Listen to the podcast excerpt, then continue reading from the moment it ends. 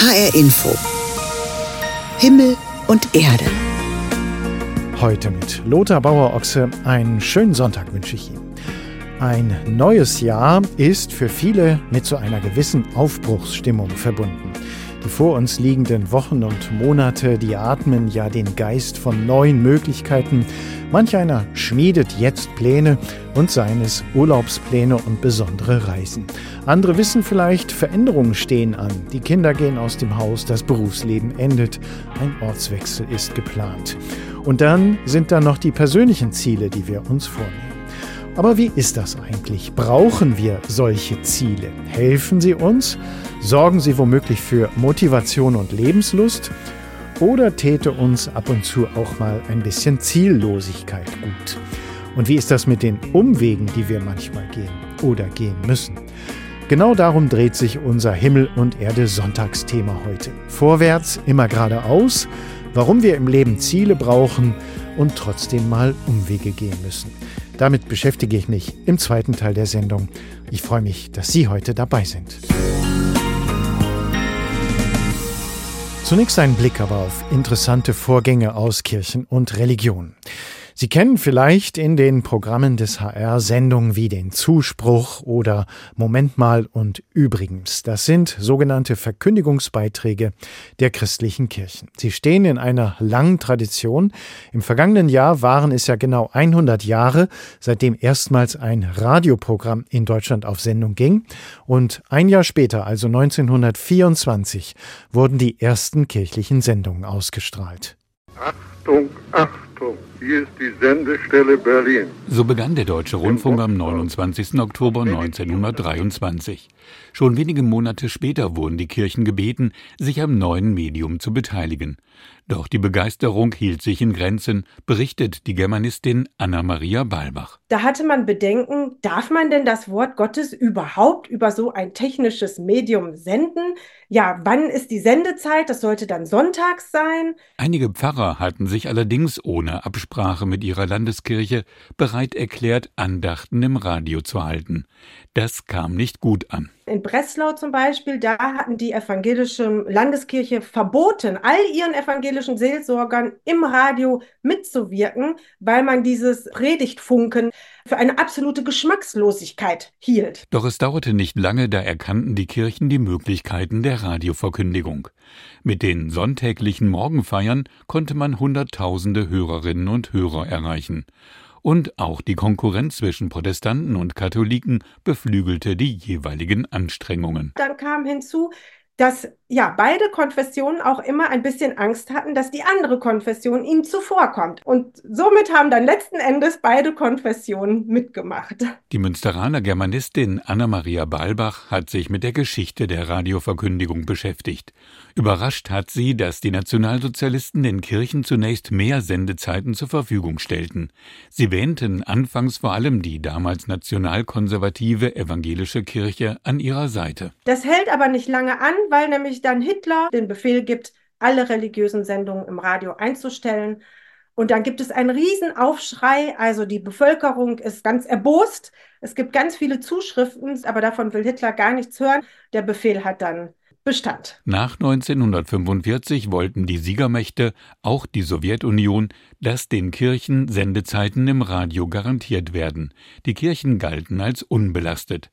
Am Stil der Radioandachten hatte sich aber wenig verändert, erläutert der katholische Theologe Guido Erbrich. Weil die ersten Prediger in den 20er Jahren immer noch die Vorstellung hatten, ich predige jetzt vor 10.000, 100.000 Leuten und dann haben sie hinter dem Mikrofon rumgebrüllt. Das war auch noch im Oktober 1950 so, als der evangelische Pfarrer Ernst Günther Pinkpank eine Morgenfeier hielt. Nicht Selbstgerechtigkeit, sondern Liebe, das ist die Forderung. Wie kann man, so werdet ihr sagen, in einer Zeit von Liebe reden, in der die Menschen oft so selbstsüchtig, oft so gehässig und so kaltherzig sind? In der Bundesrepublik waren Pfarrerinnen und Pfarrer nun täglich mit kleinen Andachten zu hören, in der DDR zumindest am Sonntag. 100 Jahre kirchliche Verkündigungsprogramme im Radio, daran erinnerte unser Reporter Michael Hollenbach. Das neue Jahr hat auch beim sogenannten Bürgergeld Veränderungen mit sich gebracht. Die Regelsätze sind gestiegen. Das reicht aber besonders im Blick auf Kinder und Jugendliche noch immer nicht aus, kritisieren die christlichen Kirchen und deren Hilfswerke. Ein würdiges Leben für Familien sei damit kaum möglich. Der Schaden, der dadurch entsteht, betreffe aber die ganze Gesellschaft. Thomas Klatt berichtet. Das sogenannte Bürgergeld, früher Hartz IV, soll gerade armen Kindern und Jugendlichen ein normales und damit würdevolles Leben ermöglichen. Doch die behördlichen Regelsätze orientieren sich nach unten hin. Man guckt sich bei Kindern die unteren 20 Prozent der Einkommen an. Dann wird geguckt, wofür geben die Geld aus. Dann wird geguckt, was davon ist denn schon durch andere Leistungen abgeglichen und der Rest soll es dann sein. Zur Berechnung des Regelsatzes wird ein sogenannter Warenkorb gepackt. Dort kommt hinein, was unbedingt zum Leben sein muss, aber auch kein bisschen mehr. Was dann aber passiert, ist, dass in der Tat sich Menschen nochmal im Ministerium darüber beugen und sagen, nee, also Bücher für unter Sechsjährige braucht man eigentlich nicht, weil die können ja noch gar nicht lesen. Da würde ich dann sagen, schon mal was von Vorlesen gehört, ja. Es gibt auch Kinder, die schon mit fünf in die Schule kommen oder Malstifte sind nicht nötig bei Kindern, weil es gibt ja das Bildungsteilhabepaket. Da wissen wir aber, dass nur die Hälfte der Kosten, die tatsächlich in der Schule anfallen, abgebildet werden. Das heißt, mit dem Malstichen, ob das so sicher ist, weiß man dann auch nicht. Haustiere, alles, was da an Kosten ist, wird dann rausgerechnet. Wir wissen aber, wie wichtig gerade Haustiere auch für Kinder sind. Nach aktuellen Berechnungen der Diakonie bräuchten Kinder und Jugendliche im Schnitt sogar 100 Euro mehr Bürgergeld im Monat, um davon würdig zu leben. Kinder und Jugendliche sind außerdem auf eine frei zugängliche Infrastruktur angewiesen, sagt Sozialexperte Michael David. Wenn Sie eine vernünftige Ganztagsbetreuung haben, wenn Sie ein kostengünstiges Schwimmbad haben, wenn Sie Schwimmkurse haben, wo die Kinder hingehen, eine Bibliothek, wo genügend Arbeitsplätze sind, dass Kinder, die zu Hause keine Ruhe haben, da ihre Hausaufgaben machen können, dann ist das ganz, ganz wichtig. Und genau diese soziale Infrastruktur fungiert gesetzlich meist kommunal unter in Anführungsstrichen freiwilligen Leistungen. Das heißt, die Kommunen sind nicht gesetzlich verpflichtet, diese Leistungen vorzuhalten. Und wenn dann Kommunen in der Haushaltssanierung sind, also gerade arme Kommunen, wird da als erstes gestrichen und ihnen das auch von den oberen Behörden so vorgegeben. So ähnlich sieht das auch der katholische Sozialethiker Andreas Lob-Hüdepohl, der auch Mitglied des Deutschen Ethikrates ist. Essen, Trinken, eine warme Wohnung seien natürlich lebensnotwendig. Aber Eis im Sommer, ein Haustier, ein ruhiges Zimmer für sich allein? Es ist mit Sicherheit nicht überlebenswichtig. Aber es ist wichtig, um Teilhabe in einer Gesellschaft zu haben. Ein ganz wichtiger Aspekt des Menschenwürdedenkens, dass Menschen die Möglichkeit haben, einen, wie es heißt, enhanced sense of belonging, das heißt ein starkes Gefühl von Zugehörigkeit haben.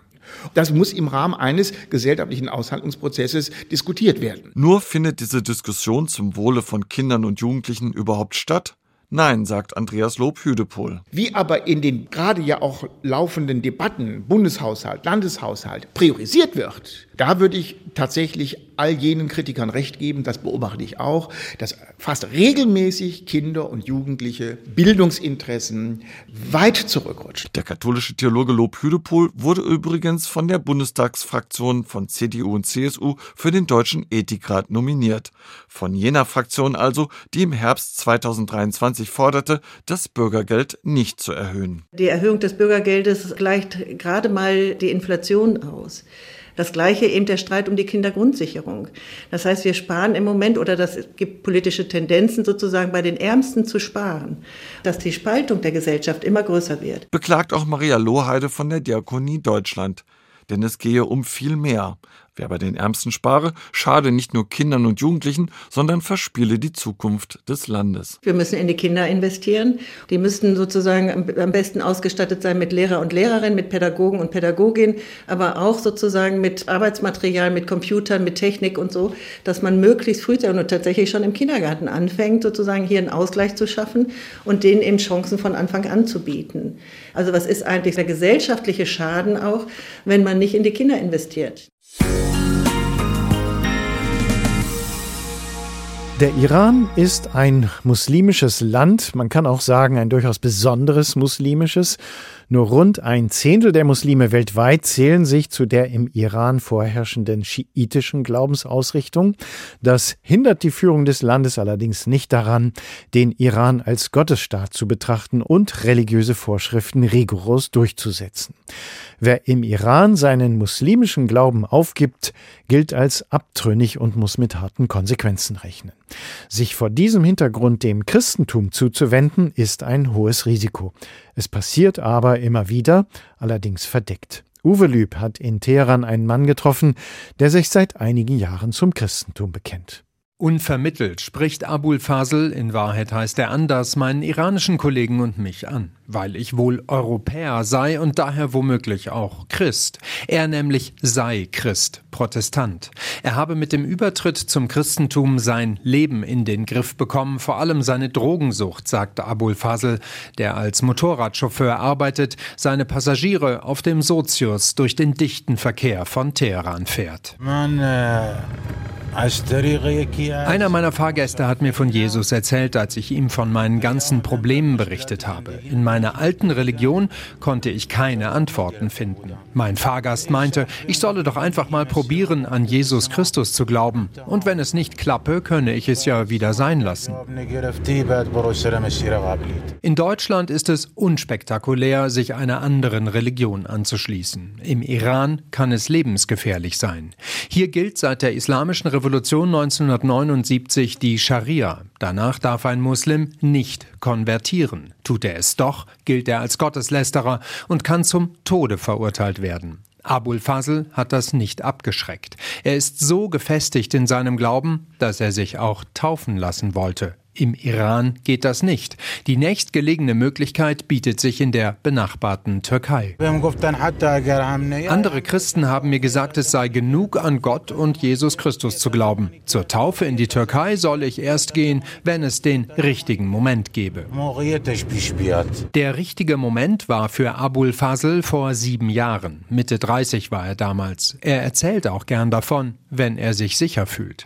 Missionieren will er aber nicht. Das versuchen im Iran andere, evangelikale Prediger etwa über Kanäle im Satellitenfernsehen. Protestantische Prediger, die missionieren wollen, gibt es im Land, zumindest öffentlich, nicht mehr.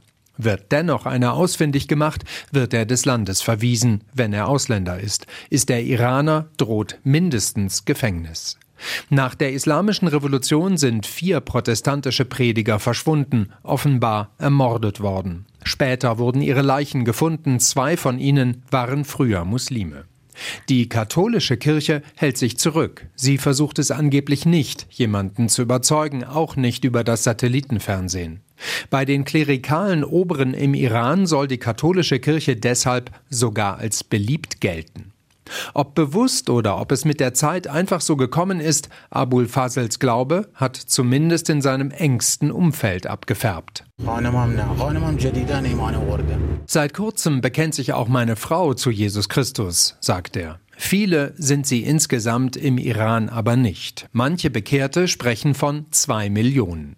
Als Christ in dem jeweiligen Land registriert werden nur diejenigen, die sich etwa in der Türkei oder auch in Deutschland taufen lassen. Genaue Zahlen gibt es also nicht, aber in jüngster Zeit sollen es mehr geworden sein, auch als Gegenreaktion zum iranischen Regime. Denn wenn sie ihr Land für immer verlassen wollen, können sie sich als Konvertiten aus dem Iran mehr Hoffnung auf Asyl machen. Für Abul Fazl spielt all das keine Rolle, sagt er. Er lebt sein bescheidenes Leben in Teheran. Als Christ in Teheran. Uwe Lüb beschrieb, wie es ist, sich im Iran zum christlichen Glauben zu bekennen.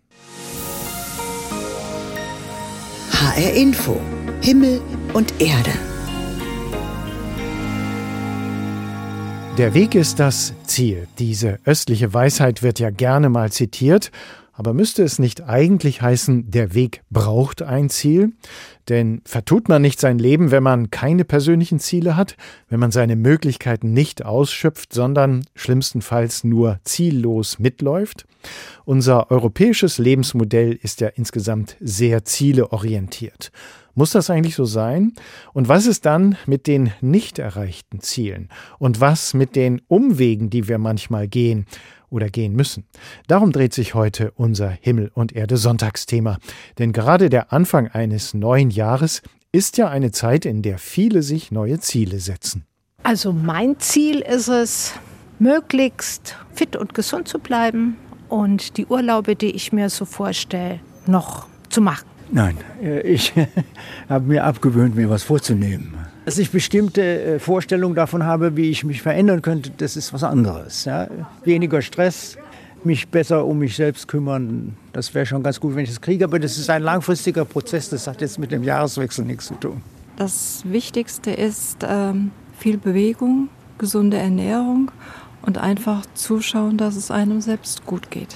Mehr Sport machen, generell auch besser die Ernährung in den Griff bekommen, persönliche Sachen vor allem. Wie die Umsetzung dann läuft, da schauen wir mal.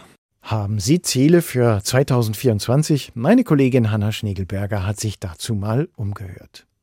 In unserem Himmel und Erde Sonntagsthema geht es heute um unsere Lebensziele, aber auch die Umwege, auf denen wir dann doch auch immer wieder mal unterwegs sind. Manchmal haben ja Menschen so Sehnsuchtsorte, Plätze, an die es uns zieht, von denen wir träumen. Einmal nach New York, einmal ans Meer, im Sommer wieder in die Berge. In der Bibel gibt es dafür einen Begriff, das ist das gelobte Land. Das Land, das dem Volk Israel versprochen wurde, als es in Ägypten in Gefangenschaft war. Achim Behrens ist Professor für Altes Testament an der Lutherischen Theologischen Hochschule in Oberursel. Mein Kollege Klaus Hofmeister hat mit ihm gesprochen und ihn gefragt, was dieses gelobte Land für ein Ziel war und warum das damals für Moses und seine Leute so verlockend war. Naja, für Moses und die Israeliten in Ägypten war es halt deshalb verlockend, weil die da eigentlich in der Sklaverei saßen. Und deswegen wollten die da weg. Ähm, eine richtige Vorstellung von diesem gelobten Land hatten die, glaube ich, zunächst gar nicht. Es ist der Akt der Befreiung, der es so verlockend macht, glaube ich. Hm.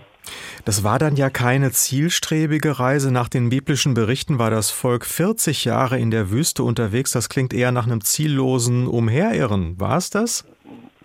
Also ich knüpfe mal an das an, was ich zuletzt gesagt habe mit dem ähm, Impuls, wir wollen da weg, weil es uns da schlecht geht. Ähm, wenn ich jetzt mal so ein bisschen ähm, Westentaschenpsychologie betreiben darf, dann ist das, glaube ich, etwas, was wir im Leben oft auch als Menschen heute noch empfinden, dass man das Gefühl hat, eine Situation ist schwer erträglich und dann will man weg und weiß noch gar nicht so genau wohin. Ähm, wenn ich aber jetzt den biblischen Text gucke, dann ist es etwas anders. Zwischen Ägypten und Israel liegt keine Strecke, für die man 40 Jahre brauchen müsste, auch nicht zu Fuß. Und die waren auch erstmal schnell da, kriegten dann aber Angst davor, dass das Land bewohnt war und verloren ihr Gottvertrauen. Und so ist dieses Umherirren der 40 Jahre, ja, Sie können auf der einen Seite sagen, eine Strafe, auf der anderen Seite aber vielleicht auch so eine Art pädagogische Maßnahme Gottes. Es gab ja immer auch großes Gemurre unterwegs, ne, weil die Umstände natürlich in der Wüste auch nicht so toll sind. In der Tat. Und dann ähm, passiert auch da wieder etwas, das wir heute noch kennen. Äh, es wird eine gute Vergangenheit herbei ähm, fantasiert, die es so nie gegeben hat. Also dann wird gesagt, Mensch, in Ägypten, da hatten wir wenigstens unsere Ruhe und es gab äh, was zu essen. Und dass man da kurz vor einem zu erleidenden Genozid stand, das wird dann verdrängt. Dann du zurück zu den Fleischtöpfen Ägyptens, die es so nie gegeben hat. Also nicht Ostalgie, sondern Ägyptalgie. Ägyptalgie, genau. Von Mose, dem Anführer, wird berichtet, dass er nach diesen 40 Jahren das Ziel, also das gelobte Land, zwar sehen durfte von einem hohen Berg aus, mhm. aber betreten durfte er das gelobte Land nicht. Was ist denn daran bemerkenswert? Naja, Mose leidet an der Stelle darunter, dass er eben zu, genau zu dieser Generation gehört, die sich zunächst nicht in das Land getraut hat und die dann in dieser Form dafür bestraft wird, dass sie es am Ende nicht erreichen kann, sondern erst ihre Kinder und Kindeskinder. Ähm, Mose selber hat allerdings ein ganz besonderes Verhältnis zu Gott. Und dann widerfährt Mose immerhin die Ehre, dass Gott persönlich ihn beerdigt. So steht es in der Bibel. Das weiß ich nicht, wie ich mir das vorzustellen habe, aber er hat dann schon doch eine herausgehobene Stellung. Das biblische Volk Israel 40 Jahre in der Wüste unterwegs und dabei das gelobte Land als Ziel vor Augen. Achim Behrens, Professor für Altes Testament an der Lutherischen Theologischen Hochschule in Oberursel, hat uns erklärt, wie man das verstehen kann.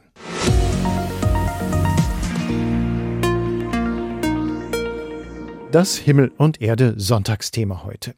Warum wir im Leben Ziele brauchen und trotzdem manchmal Umwege gehen müssen.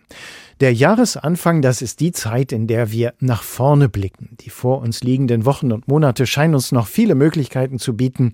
Der eine oder andere fasst dann nicht nur gute Vorsätze, sondern setzt sich vielleicht besondere Ziele. Vielleicht ein lange gehegter Lebenstraum, der nun doch in die Tat umgesetzt werden soll. Die Psychologin und Beraterin Angelika Gulder ist überzeugt, dass wir tatsächlich auch uns um unsere Lebensziele kümmern sollten. Mein Kollege Klaus Hofmeister hat mit ihr darüber gesprochen. Frau Gulder, warum finden Sie es wichtig, dass wir uns Ziele setzen? Ja, also man sagt ja äh, so allgemein, wer kein Ziel hat, dem ist kein Wind günstig.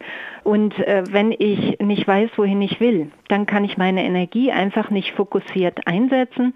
Dann mache ich eher so wie ein Fähnchen im Wind, dies und das, was so zufällig äh, des Weges kommt. Und mit Zielen weiß ich aber immer ganz genau, was meine nächsten Schritte sind, kann sie planen und kann sie eben auch angehen. Ziele also muss man für sich identifizieren. Wie klopfen wir denn die Ziele ab? Haben Sie da so ein, zwei Tipps, dass man sagt, ähm, ja, das sind jetzt wirklich meine Ziele und die habe ich nicht irgendwie nur, weil es man so macht, gewählt? Ja, also ganz grundsätzlich ist es immer eine gute Idee, das Ganze mit dem Herzen zu überprüfen. Also der sogenannte Herztest bedeutet, wenn ich an etwas denke, was mir entspricht, was gut für mich ist, gut für mein System, gut für meine Seele und ich stelle mir das vor, dann geht normalerweise mein Herz weit auf. Äh, und wenn es aber nicht gut oder gesund für mich ist, dann geht es zu, dann wird es eng im Brustbereich. Und das übe ich im Idealfall, bevor ich ernsthafte Fragen äh, meinem Herzen stelle, einfach indem ich an was Schönes denke und beobachte, wie sich der Bereich in meinem Herz verändert.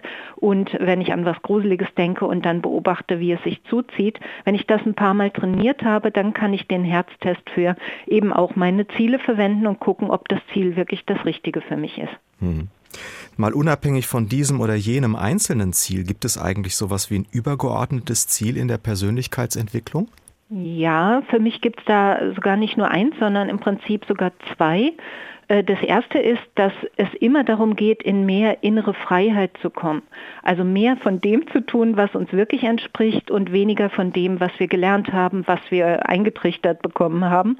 Nicht nur in der Kindheit von zu Hause, sondern eben auch von den Medien über die Jahre dass wir also immer mehr dahin kommen, das zu leben, was wir wirklich sind. Das ist das eine und das führt dann quasi automatisch zu dem zweiten übergeordneten Ziel, nämlich mehr Liebe zu empfinden. Erstmal für sich selber und dadurch dann auch mehr Liebe zu empfinden für andere. Frau Gulda, es gibt einen wunderbaren Satz von dem Schriftsteller Douglas Adams, den ich auf einer Kaffeetasse zitiert fand.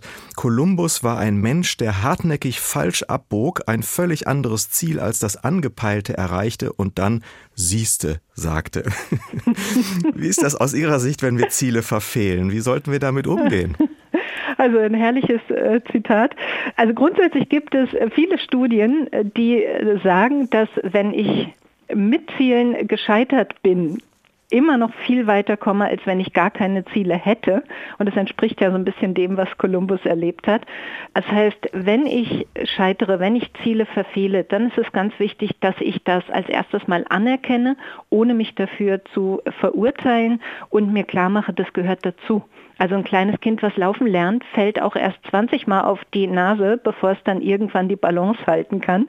Wir müssen also grundsätzlich Dinge immer wieder probieren, um sie irgendwann dann auch hinzubekommen. Und dann, wenn man zurückblickt, stellt man ja fest, dass Umwege manchmal auch wichtige Wege waren. Warum erscheinen uns Umwege manchmal als so wichtig, so zentral für unsere Lebensgeschichte?